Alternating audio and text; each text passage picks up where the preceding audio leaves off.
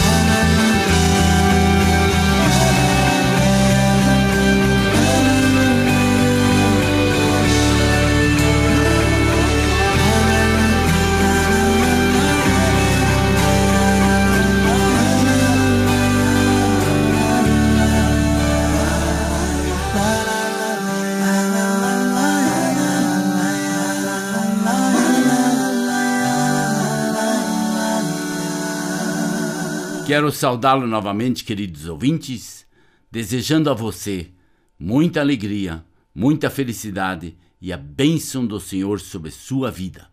Que a paz do nosso Senhor Jesus Cristo possa estar reinando em sua e minha vida. Por quê? Porque nós servimos um Deus maravilhoso. Um Deus que cuida de nós em todas as nossas situações. E hoje eu quero levar você, no programa de hoje e no próximo, a nós olharmos para um homem abençoado por Deus, chamado Elias. Elias era um homem que Deus tinha tido um cuidado muito especial com ele. Ele foi um homem que nós não podemos nem medir as bênçãos dele. Mas diz em Tiago capítulo 5, verso 17, uma palavra muito interessante sobre Elias. Quando ele diz assim no verso 17 do capítulo 5. Eu só preciso abrir a minha Bíblia aqui já, eu leio para você. Dizia assim: Elias era humano como nós. Ele orou fervorosamente para que não chovesse e não choveu sobre a terra durante três anos.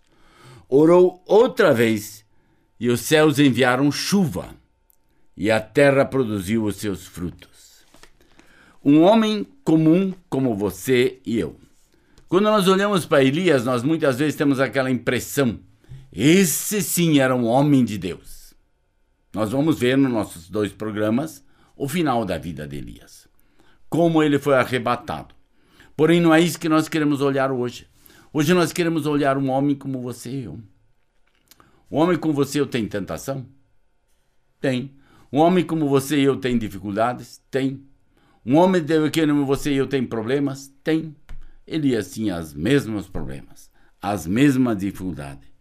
Mas ele tinha feito uma aliança com Deus. E esta aliança era o que prendia ele.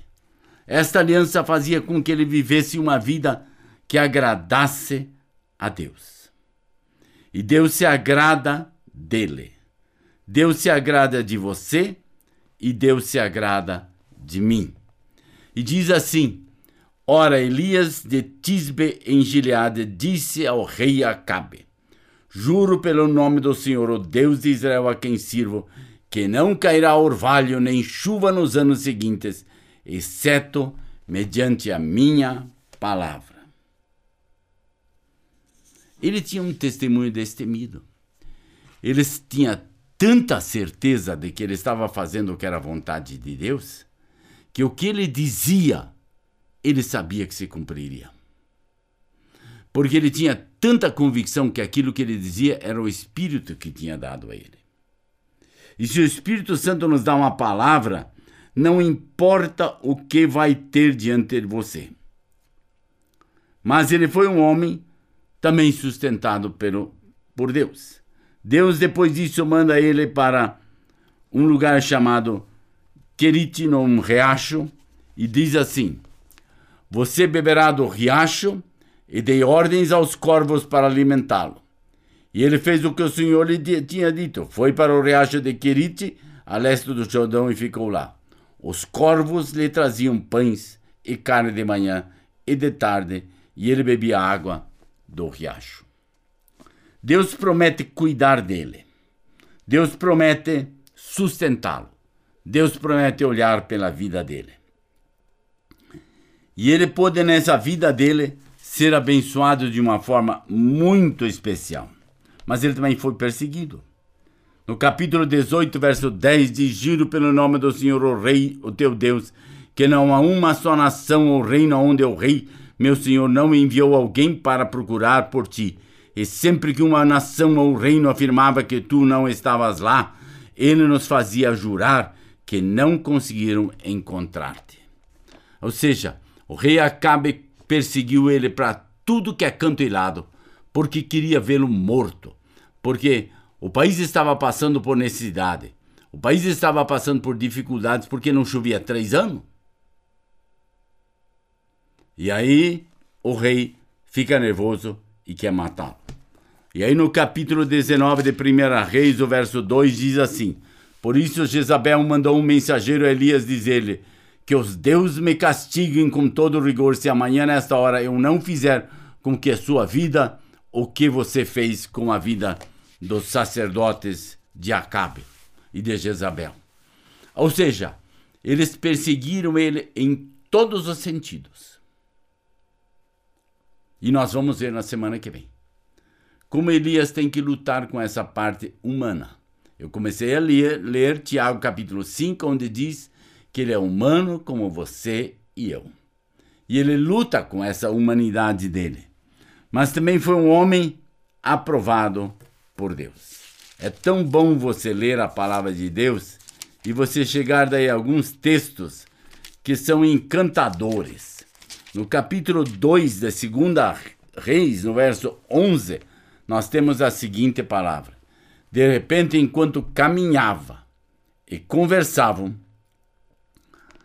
apareceu um carro de fogo e puxado por cavalos de fogo que o separou, e Elias foi levado aos céus num redemoinho. Oh glória!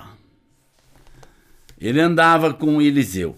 Ele caminhava neste mundo como você e eu caminhamos. Ele tinha cansaço como você e eu tínhamos. Ele viajou por muitos lugares, levou a palavra para muitos lugares, mas ele tinha uma certeza: Deus estava satisfeito com ele. Deus estava tão satisfeito com ele que um dia manda uma carruagem de fogo. Não vamos interpretar a carruagem de fogo, não vamos interpretar os cavalos de fogo, não vamos interpretar o redemoinho, nada disto. É a forma como Deus o levou. Se Deus assim quer fazer, ele faz. E não adianta você querer discutir, ah, por causa disso, por causa daquilo, por causa daquilo outro. Não. Deus quis levá-lo desta forma. E Deus o levou. Ah, você diz, eu também gostaria de ser levado assim. Então comece a viver como Elias viveu. Uma vida de santificação, de entrega, um, uma vida de uma infinita graça debaixo de Deus. Que essa infinita graça realmente possa estar reinando em sua e em minha vida.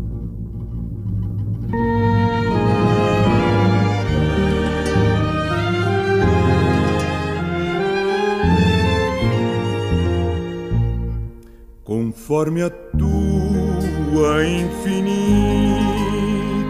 graça, ó Pai, perdoa a minha transgressão. Faz-me sentir mais uma vez a graça. E dá-me tua paz ao coração. Mas uma vez eu sinto meu pecado que é contra ti, ó Pai, ó Pai de amor. Minha alma pede tua alegria,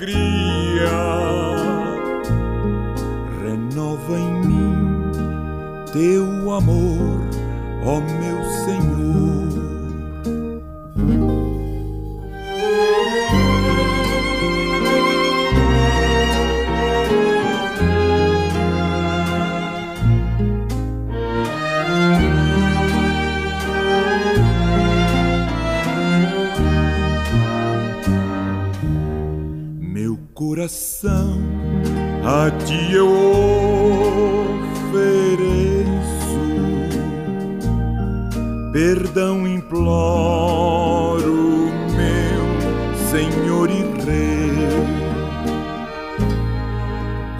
conforme a tua infinita graça, misericórdia sim alcançarei. Mas uma vez eu sinto meu pecado, que é contra ti, ó Ó Pai de amor. Minha alma pede tua alegria renova em mim teu amor, ó meu Senhor.